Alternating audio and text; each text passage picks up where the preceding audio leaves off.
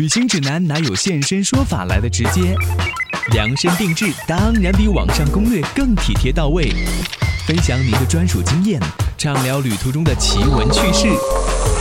现在就和我一起走进七嘴八舌去旅行。各位来自全球的听友还有网友，你好吗？我是子聪，欢迎你收听今天的七嘴八舌去旅行节目。我们在上次节目当中邀请来了中国国际广播电台的记者郑智，为大家介绍了肯尼亚这个国家，还有去看动物大迁徙的故事，在肯尼亚生活工作的那些经历，让我们的记者可以更加深入的去了解这个国家的文化风情，还有比如说他们的下午茶、他们的咖啡文化等等。那这次半个小时的节目呢，我们依然会请来郑智老师聊一聊肯尼亚的故事，欢迎你的收听。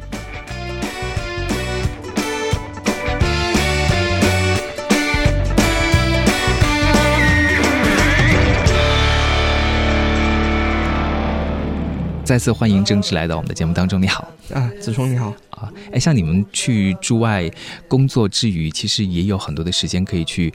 探寻了解这个国家去游玩，是不是？我们的状态是工作，可能也是一种游玩的状态，游玩也是在工作，嗯啊，因为我们毕竟要去收集各种新闻素材，要去拍摄各种不同的新闻照片，嗯啊。所以是这样的，很难区分的一种状态，很有意思哈。我就觉得说跟记者聊的话，就可以聊出很多，因为你们是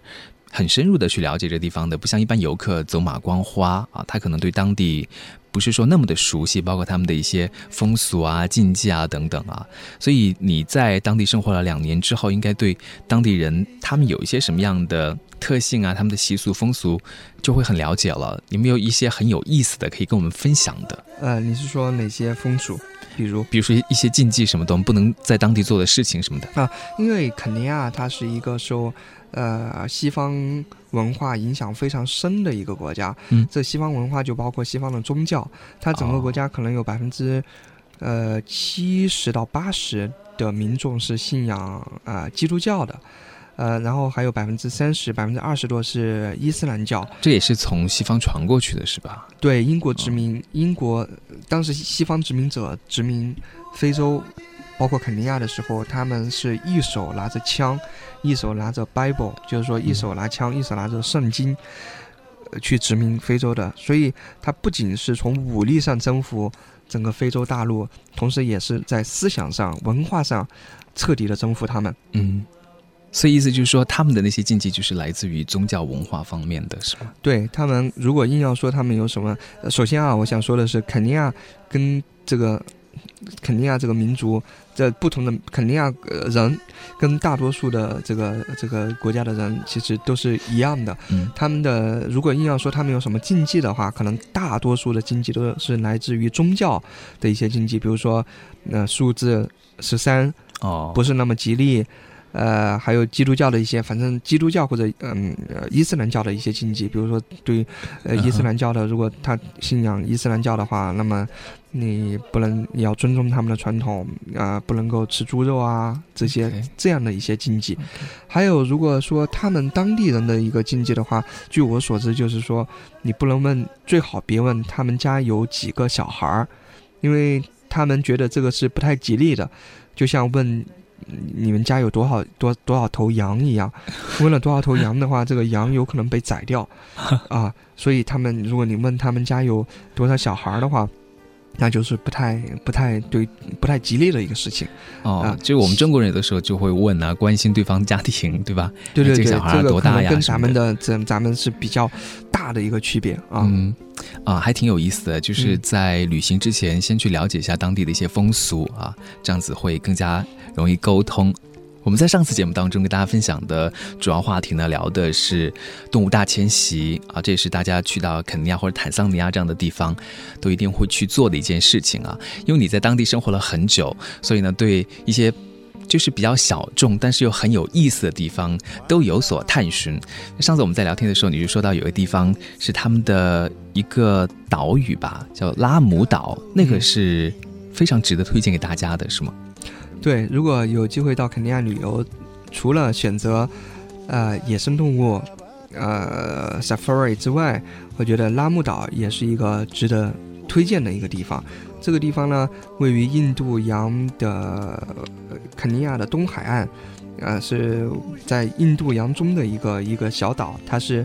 呃与这个肯尼亚内陆是没有没有没有交通，只能够通过这个坐船到达这个拉姆岛。然后这个岛上呢，呃是没有现代化的交通工具的，呃只有驴，整个岛上都是驴，呃他们那个。那岂不是很大的味道吗？也是靠驴。然后这个岛呢，它是一个典型的什么斯瓦西里文化的一个岛。它这个斯里斯瓦西里文化，我在上一期节目也提到了，就是呃，在呃两三百年前吧，这个几百年前吧，这个这个中东地区的这些阿拉伯商人到达了东非呃印度洋沿岸，然后带去了他们的一些文化。然后也与当地人通婚融合，形成了一个新的这样的一个民族，一个部族，叫做斯瓦西里部族。那么这个拉木岛呢，聚居的全部是这个斯瓦西里族人。嗯嗯，那那这个斯瓦西里族人，他们就讲斯瓦西里语，英语也 OK 是吧？呃，对，因为英语是肯尼亚的官方语言。OK，所以但凡是接受过教育、去过小学、小学教育的。人他除了自己的部族或者是民族语言之外，都会讲英语，所以在尤其是在拉木这样的地方，近几年这个拉木的旅游是越来越火爆，就在这种呃这种旅游呃比较完善的一个地方。那么它的英语普及率就更高了，所以也不用担心语言的问题。就和大都市，比如说内罗毕相比较起来的话，他们的这个生活节奏就会更慢了，就是大家更悠闲。对，呃，刚才我说了，虽然旅游业这个发展在拉木岛发展非常快。但是总体来说，据我的感受，这里还是是一个非常原始和纯净的一个地方。嗯，呃，还是保留了这个传统的一些生活习惯，就它的旅游，旅游。发展对这个地方的影响并不是那么大，嗯，呃，对他的当地的这个文化的入侵也不是那么大，他们当地人还是保留了自己的一种非常休息、悠闲、休闲的一种一种生活状态，就现在还是比较小众的一个地方哈，呃，还是比较小众的一个地方，嗯。它被称作是印度洋上遗落的宝石，我觉得这个就很美的感觉。对，尤其是喜欢历史的朋友们，可以尤其可以选择这个拉木岛，嗯，旅游。它的这个伊斯兰文化，这种几百年的这种呃伊斯兰文化，这种呃怎么说呢？阿拉伯商人的这种呃到全球进行呃贸易这种文化，它拉木岛都是其实都是一个缩影啊。也有很美的海滩，对，它也有非常非常原始和非常呃怎么说呢，非常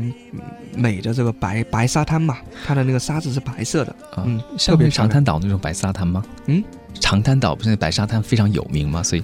呃，对你说的菲律宾的长滩岛，对对对对对，它的这个拉木岛的话，可能比长滩岛还要原始一点，因为它去去的人毕竟没那么多，然后呢，它又处于一个印度洋的这种。这么这么的这样的一个独特的一个一个一个一个一个一个地理位置，对，就说的我特别也挺想去的，就是在肯尼亚这个地方可以玩的可以看的，我觉得还真的是很丰富很多。当然，我觉得我们。到一个地方去旅游，还是想了解一下当地的，呃，这种土著的呀，或者部落的呀，这种文化就属于当地的哈。所以像肯尼亚的话，它的民族也不少呢，看是有四十多个民族，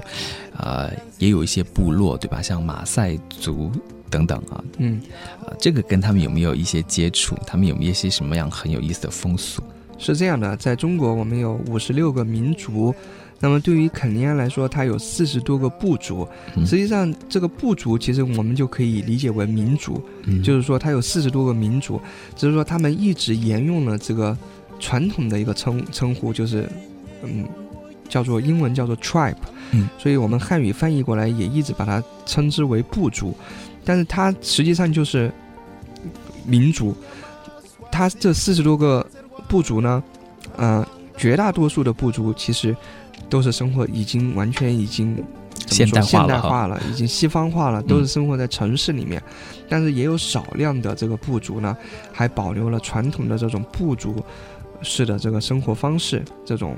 比如说呃部族首首长啊首老呃那个长老制度啊这种传统的这种生活方式。比如说你刚才提到的马赛族，它就是一个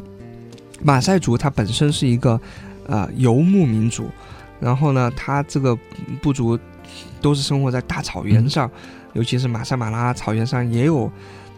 呃马赛族的这个身影。他生活在大大草原上，逐水草而居。呃，传传统就是养牛、养养羊、养牛。然后他们有一个习惯呢，就是喝牛的鲜血。他们认为这个可以让人变得非常的强壮。嗯啊，马赛族，呃，他可能是所肯定啊，所有部族中，就是呃就是这种这种呃呃特点比较鲜明。然后呢，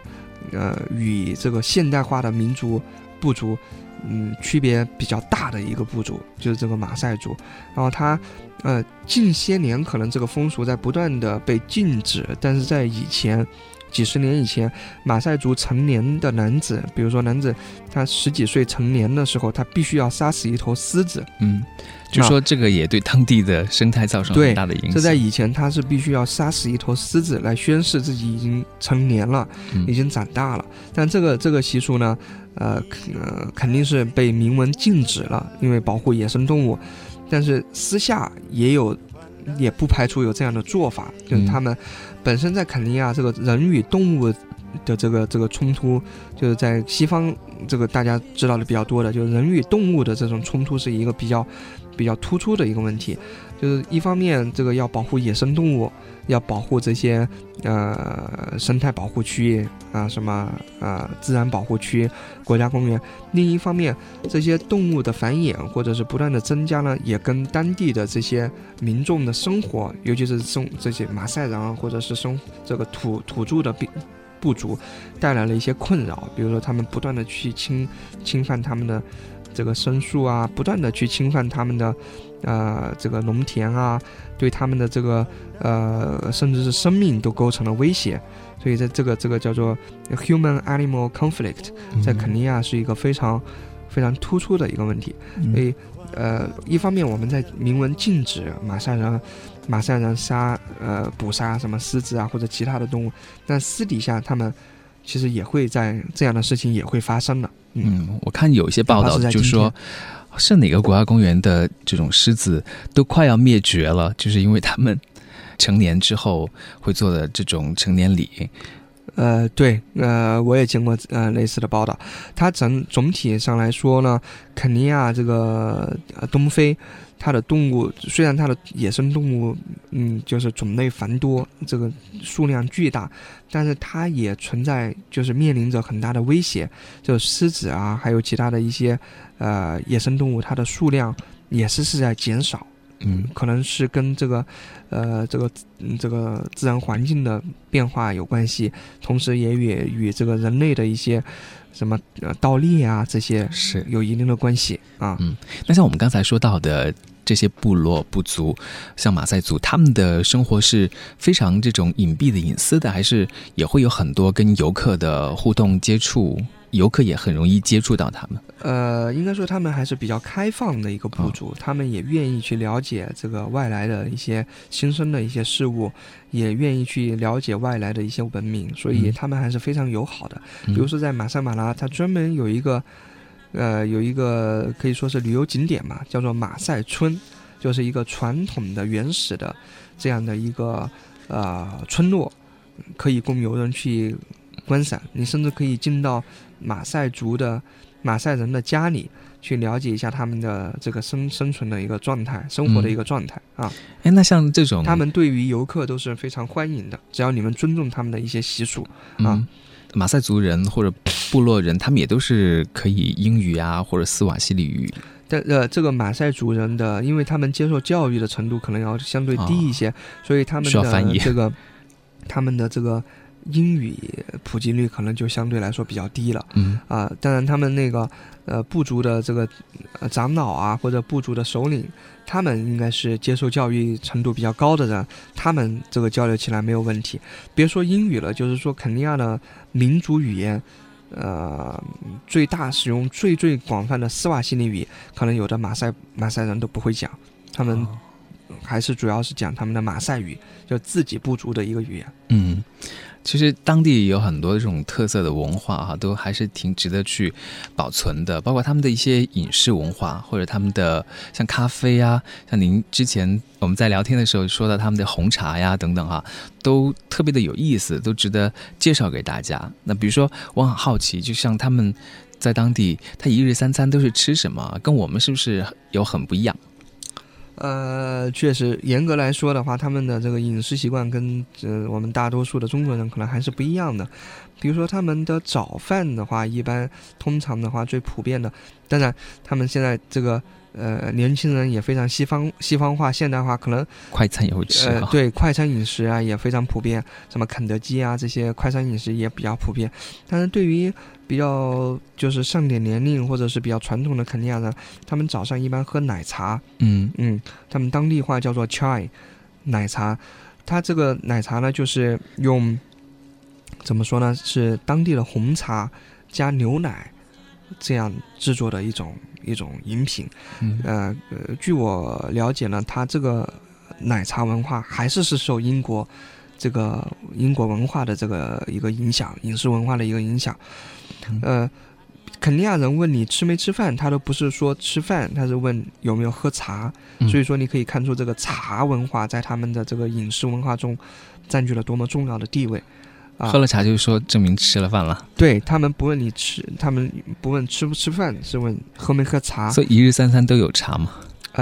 对他这个茶是一个非常就是贯穿于他的日常饮食中的一个一个一个一个非常重要的一个、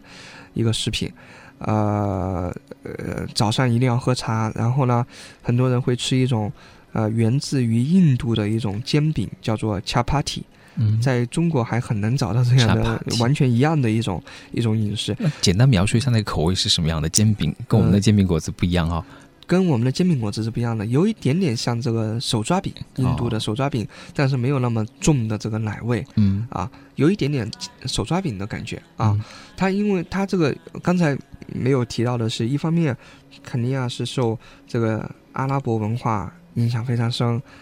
接下来又是英国西方文化，嗯，这个入侵的非常就是已经渗透的非常的方方面面渗渗透到。还有一点没有说的就是，在一百年前，英国在修这个东非大铁路的时候，就是说。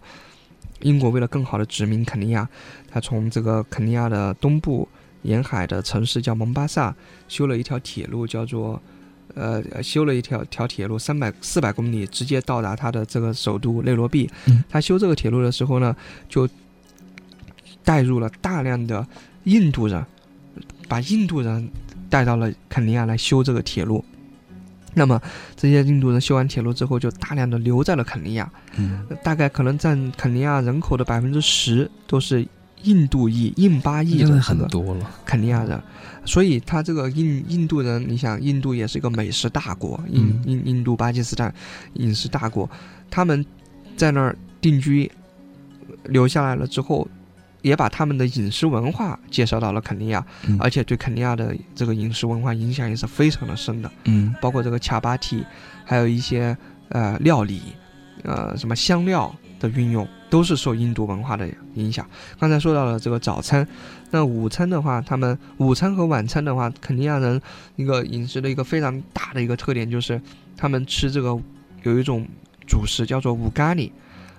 这个主食就相当于咱们的米饭和面条，他们叫做五咖喱，这就是用一种玉米面、玉米玉米粉来制作的一种一种面食，非常粘稠的一种一种面一种一种一种一种主食，嗯是白白的，然后呢，那、粘稠的，有点像那种怎么说呢？有点像咱们的呃面团的糯米嘛，那种啊糯米，有点像咱们的糯米，对对对，有点像糯米。然后呢，它的这个密度非常高，嗯他们都是用手来抓着吃。嗯，现在还是这样子啊。现在也这样，就是他不管是高层，呃上到那个总统，还是到这个普通的民众，他们都吃这个五咖喱啊。它这个五咖喱呢，我感觉是非常健康的一种食品，同时呢，它这个食品，它这个五咖喱特别能够扛饿。就是你吃了，吃了 吃了一份小份五咖喱，可能一个下午或者一个晚上都是饱的啊但它五咖喱就是也要跟不同菜一起吃，对？吃五咖喱的时候，最常见的一个配的一个菜，对于普通最底层的老百姓的话，就是配有一种蔬菜叫做薯枯嘛。这个蔬菜呢，确实在国内还真是没有，它的那个嚼劲、这个韧性非常的强，嗯，绿色的非常绿的一种蔬菜。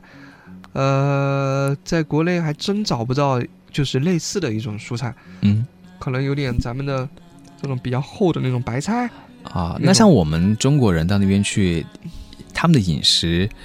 符不符合我们的口味呢？就是我们吃的可能我们刚去的时候，这个呃这个五咖喱可能不太习惯。就我个人而言，我特别喜欢他们的这个奶茶，这个 chai，、嗯我感觉是非常不错的。因为可能一方面与它的这个特别好的红茶有关，另一方面与它特别好的牛奶有关。嗯，它的奶源，这个奶制品是非常好的，就可以说是跟西方国家没有任何区别。嗯它可能一些牛奶厂最初都是英国人帮着建立的。哦它的品质是很高的。可能你看，一方面有非常好的红茶，另一方面有很好的牛奶，结合起来，它的这个奶茶的口感、这个品质是非常高的。呃，我特别喜欢他们的奶茶，还有就是它的这个卡巴蒂这这个饼，我也是特别喜欢，就是奶茶配恰帕蒂这个早餐是非常的、非常的绝妙的一个搭配。这非常肯定但对于。大多数中国人来说，可能对于这个五咖喱，包括至今我对那个五咖喱都没有太习惯、啊。当然，比较好一点的吃法就是五咖喱配这个薯库嘛，这个蔬菜，然后再配那个烤的呃牛肉、烤的羊肉啊，这是他们比较常见的一种吃法。肉会比较多一点吗？还是他们肉还是荤素搭配？肉还是吃的比较多的。啊，它这个烧烤烤肉，就烤羊肉是他们的肯尼亚人跟我们介绍都是他们的一个国菜。OK，、啊，国菜叫做他们叫做 nyama choma，就是烤羊肉就当地语叫做 nyama choma，就是烤烤烤羊肉。它这个 choma 就主要是指的是羊肉，啊它 choma 是肉的意思，但 nyama choma 就像我们说烤串儿，那肯定是指的烤羊肉串儿。嗯他们也特别喜欢吃烤羊肉，嗯但但他们的烤法跟咱们是不一样的，他们那个特别注重那个原始的这种这种嗯感觉，这呃烤完之后什么东西都不放，就是也不会放孜然，也不会放什么的，直接就这么吃啊？就是烤了之后，它的那个因为可能它的这个羊羊这个肉质比较鲜美，你也不会觉得很就是膻膻啊。啊它烤完了之后，然后会给你放一点，给你给你一点盐，你就蘸着这个盐吃啊。其实口感是非常好的，嗯哎好想试一下哈。啊啊啊，嗯它的这个羊肉这个这个肥嫩相间，就是嗯口感是非常不错的啊，哎，那像我们说到这个当地买什么特产特色回来的话，就刚才说到的红茶就是其中的一个了哈，他们的当地的这个叫什么 chai 是吧？对，chai 啊，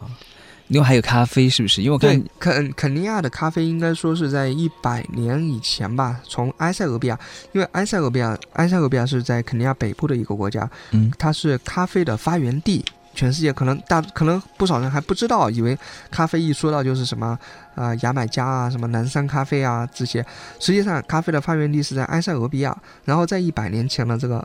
埃塞俄比亚的咖啡引入到了肯尼亚，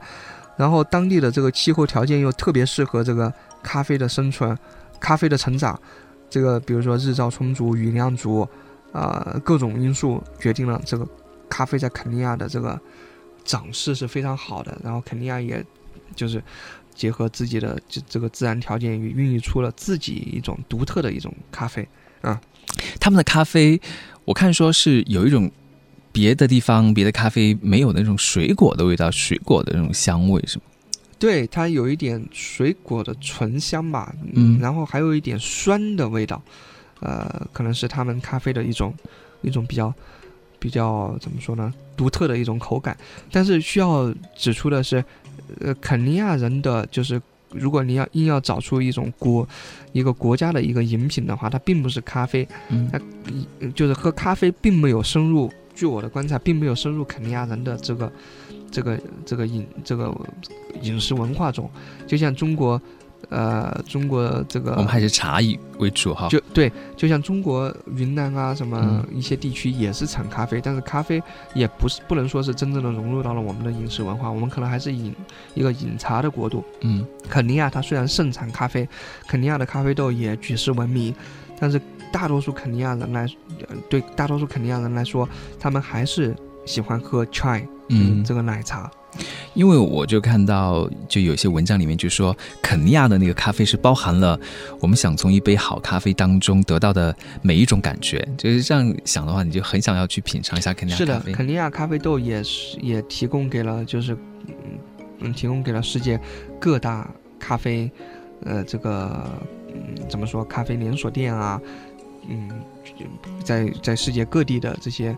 呃，超市里面都可以买到肯尼亚的咖啡豆，它的影响力还是很大的。现在主要出口，包括星巴克的咖啡，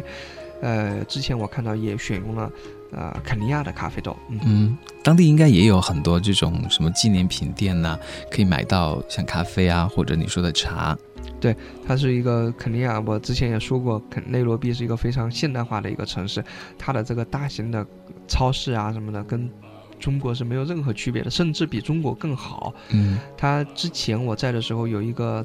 呃大型的连锁超市叫做拉库玛特，这个这个超市里面可以说各种商品应有尽有，当然咖啡豆红茶也可以在这个超市买到。然后近两年我朋友跟我说，这个呃家乐福也进入到内罗毕了，然后在内罗毕开了好几家那个门店，呃这个规模也是非常的大。嗯，所以购物买东西都可以到这些超市连锁店里头购买。还有就是内罗毕，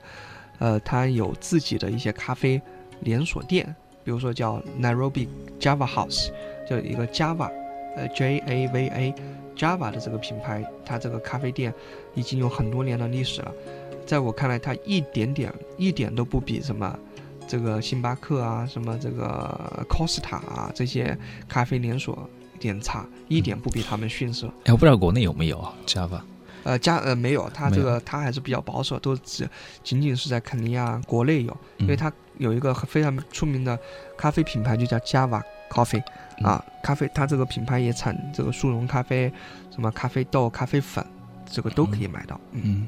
哎，像你现在回来也有一段时间了哈，有的时候想到肯尼亚的时候，是不是都挺想回去的？对肯尼亚这个国家，可以可能你刚刚到肯尼亚的话，可能会觉得它是一个基础设施，内罗毕都有一点破旧的感觉，因为它发展的发展的早，但近十几年、二十年，可能这个维护啊各方面发展，呃相对滞后，所以你会觉得，哎，怎么感觉这个基础设施这么破破旧旧的？但当你生活久了之后，就发会发现，这是一个就是说可以给你提供一切现代便利。同时呢，也可以带给你就是所有原始自然风光的一个国家，这是非常难能可贵的。不像在北京，呃，到处都是钢筋混凝土，呃，到处都是这个非常现代化的一些设施，但是你的生活的，生活的这个就是生活味儿可能就少了很多，然后自然的一些东西也少了很多。但是内罗毕，它就是一个既既有既有现代。又有原始，这样结合的非常完美的一个一个地方，所以经常的会想念。OK，有机会的话就去看一看吧。希望我们大家听了郑智的介绍之后，会对肯尼亚有更多的了解，有更多的兴趣。在安排假期的时候呢，也可以列入到你的愿望名单当中去。今天谢谢郑智来到我们节目当中，谢谢你。好，谢谢子聪。